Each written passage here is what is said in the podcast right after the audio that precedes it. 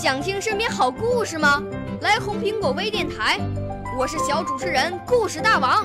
想参加娱乐节目互动吗？来红苹果微电台，我是小主持人开心果。想来我们新闻现场吗？来红苹果微电台，我为你做直播报道。想有个机会脱口秀吗？来红苹果微电台，我带你在精彩栏目中互动开讲。我们的语言魅力在这里提升，我们的儿时梦想从这里起航。大家一起喜羊羊。少年儿童主持人，红苹果微电台。现在开始广播。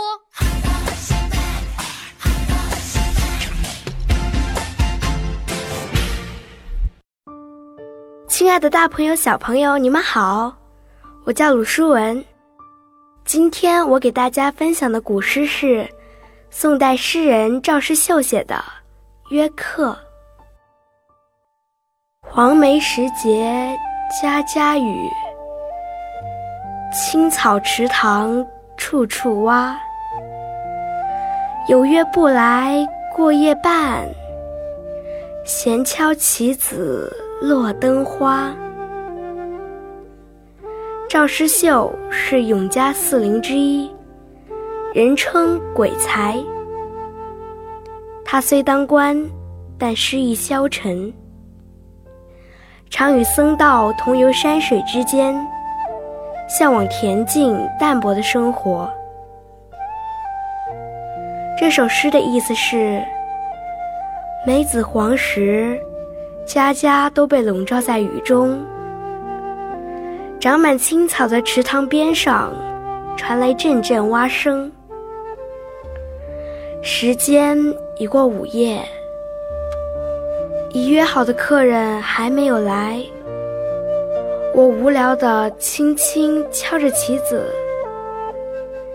震落了点油灯时灯芯结出的疙瘩。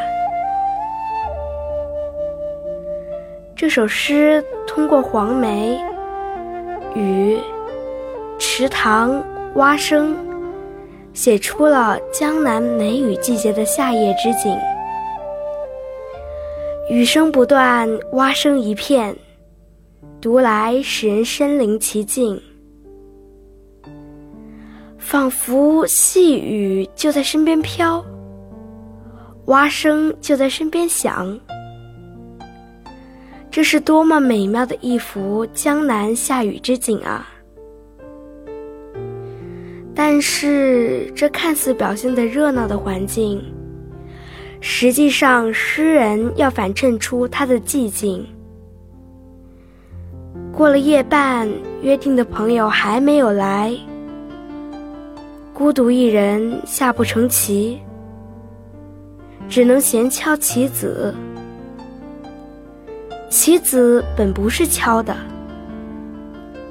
但用来敲打，正体现了孤独中的苦闷。闲字说明了无聊，隐含着诗人失望、焦躁的情绪。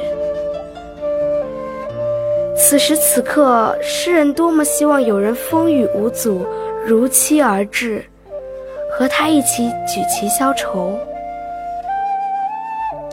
全诗通过对诗人思绪的环境，以及闲敲棋子这一细节动作的渲染，既写了诗人雨夜后客来访的情景，也写出约客未至的一种失望的心情。可谓形神兼备，全诗生活气息较浓，又摆脱了雕琢之习，清丽可诵。我把这首古诗分享给您听，希望你能喜欢。